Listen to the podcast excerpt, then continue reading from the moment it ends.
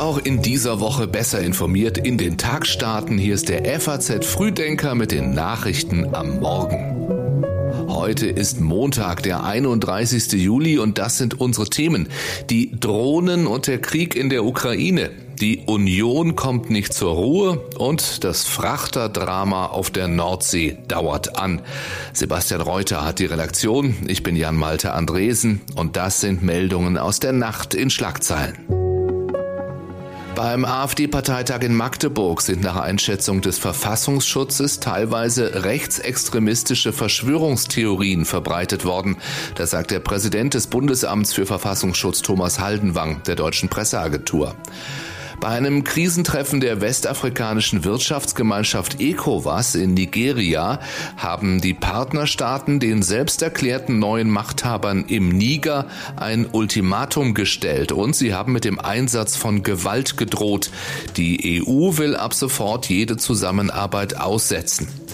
Und die rund 22.000 Bewohner der Kanareninsel La Gomera sind seit gestern Morgen ohne Strom. Die kritische Infrastruktur wird über Generatoren am Laufen gehalten.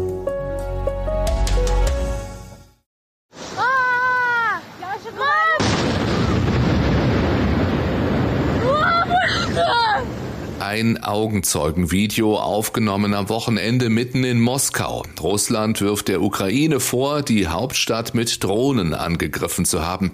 Der ukrainische Präsident Zelensky sprach daraufhin von einer Rückkehr des Krieges nach Russland.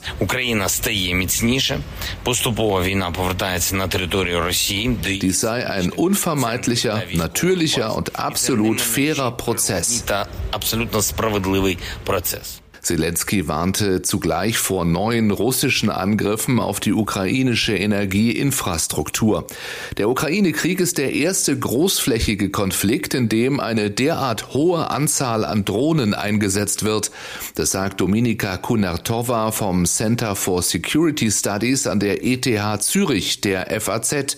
Drohnen hätten zwar einen nicht unwesentlichen militärischen Effekt, sagt sie, Drohnen allein würden allerdings keine Kriege gewinnen. Die Drohneneinsätze in der Ukraine unterscheiden sich laut Kurnetova von früheren wie in Syrien, Libyen oder Afghanistan. Inwiefern? Auch das lesen Sie heute online auf faz.net. Und auch in dieser Woche kommt die Union nicht zur Ruhe. Seit dem Wochenende ist klar, viele Wähler von CDU und CSU lehnen Friedrich Merz als Kanzlerkandidat ab. Das hat eine INSA-Umfrage der Bild am Sonntag ergeben. 38 Prozent der befragten Union-Wähler sprechen sich für Bayerns Ministerpräsident Söder als Kandidaten aus. CDU-Chef Merz wünschen sich nur 20 Prozent. Am zweitbeliebtesten ist demnach mit 29 Prozent Hendrik Wüst, der heute übrigens wandern geht im Rahmen des hessischen Wahlkampfes mit Ministerpräsident Boris Rhein, geht es gemeinsam nachher von Willingen nach Winterberg. Klar ist, Friedrich Merz hat sich mit seiner Äußerung zum Umgang mit der AfD vor einer Woche keinen Gefallen getan. Die grüne Co-Chefin Ricarda Lang sagt am Abend im ARD Sommerinterview, Ich erlebe bei der Union gerade eine irrlichternde Partei, die ich weiß, ist sie die Union von Friedrich Merz oder von Daniel Günther? Ist sie die, die eine Brandmauer hat oder die sie anzweifelt? Und das kann man als Parteivorsitzender einer anderen Partei, könnte man das sogar strategisch gut finden. Ne? Als Demokratin muss ich sagen, ist das ein Trauerspiel. Der designierte CDU-Generalsekretär Carsten Linnemann ruft seine Partei derweil zur Geschlossenheit auf. Er habe immer mehr den Eindruck, dass einige Friedrich Merz bewusst missverstehen wollen, sagte Linnemann der Funke Mediengruppe. Das würde allerdings nur der CDU schaden. Linnemann sagte, Merz habe klar gesagt, dass die CDU nicht mit der AfD zusammenarbeite. Insgesamt sank derweil die Zustimmung der Wähler in Deutschland zur Union. Der aktuellen INSA-Umfrage zufolge kommt sie auf 26 28 Prozent. Die AfD legte leicht zu auf 22 Prozent. Kein Ende auch heute früh im Frachterdrama auf der Nordsee. Spezialisten ziehen den brennenden Frachter Fremantle Highway auf einen sichereren Ankerplatz in Richtung Osten. Die Einsatzkräfte hatten sich für einen sofortigen Einsatz entschieden, nachdem gestern Nachmittag die Rauchentwicklung stark nachgelassen hatte. Wie lange das Abschleppen dauert, hängt von der Rauchentwicklung, den Wetterbedingungen und der Strömung ab. Bislang wurde von 12 bis 16 Stunden ausgegangen. Die unter der Flagge Panamas fahrende Fremantle Highway war mit etwa 3800 Autos an Bord auf dem Weg von Bremerhaven nach Singapur, als in der Nacht zum Mittwoch das Feuer ausbrach. Zuletzt war der Brand auf dem Frachter zwar schwächer geworden, die Gefahr, dass die Stahlwände der Hitze nicht mehr standhalten, bestand gestern aber weiterhin. Bei Rissen oder einem Auseinanderbrechen und Kentern droht eine Ölpest. Eine Katastrophe für die Nordsee, sagt der Meeresbiologe Thilo Mark. Na, wir haben eigentlich zwei Gefährdungslagen. Das eine ist der Brand. Allein das sind schon viele Schadstoffe. Aber der äh, Frachter hat mh, mm, wahrscheinlich bis zu 2000 Tonnen Schweröl an Bord. Wenn jetzt das Schiff sinkt, dann ist die Strömungssituation in der Nordsee so, dass äh, das Öl nach Osten verdriftet wird. Da liegt der Nationalpark Wattenmeer, das UNESCO-Weltnaturerbe. Und wenn das Öl da landet, dann haben wir eine Ölkatastrophe, wie wir sie zumindest in der deutschen Nordsee noch nie gehabt haben. Wann fällt der Gaspreis wieder deutlich? Erst übernächstes Jahr, sagen Experten der KfW Bank in einem Papier, das der FAZ vorab vorliegt.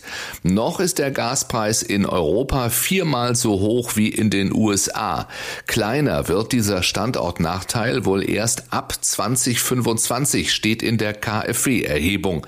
Demnach wurde für Gas im Juni in Deutschland im Durchschnitt zwar nur noch 37 Euro je Megawattstunde gezahlt. Damit liegt der Preis aber noch immer 60 Prozent oberhalb des Mittelwertes der vergangenen Dekade. Das waren 23 Euro.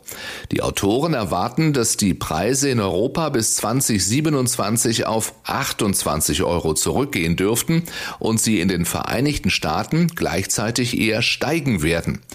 KfW-Chefvolkswirtin Fritzi Köhler-Geib schließt daraus, dass, Zitat, aus der Gaspreisentwicklung kein Verlust der energieintensiven Industriezweige, geschweige denn eine allgemeine Deindustrialisierung zwingend folgen muss. Es sei wahrscheinlich, dass sich die derzeit noch gewaltigen Kostennachteile Europas im Vergleich zu nordamerikanischen Wettbewerbern bis 2026 auf eine Relation zurückentwickeln, die in der Vergangenheit schon wiederholt vorlag. Würstchen für 6 Euro statt 3,19 Euro. Mozzarella für 1,55 statt 89 Cent und Joghurt für 1,56 statt 1,19 Euro. Penny-Kunden zahlen in den kommenden Tagen sogenannte wahre Preise. Also das, was für einige Produkte bei Berücksichtigung aller durch die Produktion verursachten Umwelt- und Gesundheitsschäden wirklich berechnet werden müsste. Mit dieser Aktion will Penny eigenen Angaben zufolge das Problembewusstsein der Verbraucher schärfen und die Mehreinnahmen für ein Projekt zum Klimaschutz spenden. Am Ende ist das doch eine Marketingmasche, sagt uns Martin Fasnacht von der Wirtschaftshochschule Düsseldorf. Er ist davon überzeugt, dass Penny aller Voraussicht nach nicht viel von seinen wahre Preise Produkten verkaufen wird. Dem Unternehmen gehe es neben dem geschaffenen Bewusstsein vor allem darum, die eigene Marke aufzuwerten. Nicht zuletzt, weil sie zeitlich befristet und auf wenige Produkte begrenzt ist. Bei Penny gelten die wahren Preise in dieser Woche bei gerade einmal neun von mehr als 3000 Produkten. Der Montag im FAZ Frühdenker in einer Woche, in der ganz Deutschland Ferien hat, auch wenn das nicht lange so bleibt. Heute in einer Woche geht die Schule schon wieder in Nordrhein-Westfalen los. Und auch das wird diese Woche wichtig. Von morgen bis Sonntag treffen sich junge Katholiken in Lissabon zum Weltjugendtag. Für Freitag erwartet Kreml-Kritiker Alexei Nawalny ein Urteil und schon am Donnerstag trifft das deutsche Fußballteam der Frauen bei der WM auf Südkorea. Gestern ja die Last-Minute-Niederlage im zweiten Gruppenspiel gegen Kolumbien. Danach sagt Spielerin Katrin Hendrich. Unser Ziel war natürlich heute ganz klar zu gewinnen. Das ist uns leider nicht gelungen. Im Gegenteil, wir haben jetzt heute leider ja, null Punkte geschafft und das ärgert uns sehr. Aber jetzt äh, geben wir natürlich Vollgas im letzten Spiel und setzen alles auf den Sieg. Dafür benötigt die Elf von Trainerin Voss Tecklenburg noch Punkte für den sicheren Einzug ins Achtelfinale. Auch darüber wird diese Woche noch noch zu reden sein hier im FAZ Frühdenker. Ich wünsche Ihnen jetzt erstmal einen schönen Montag und einen guten Wochenstart. Machen Sie es gut.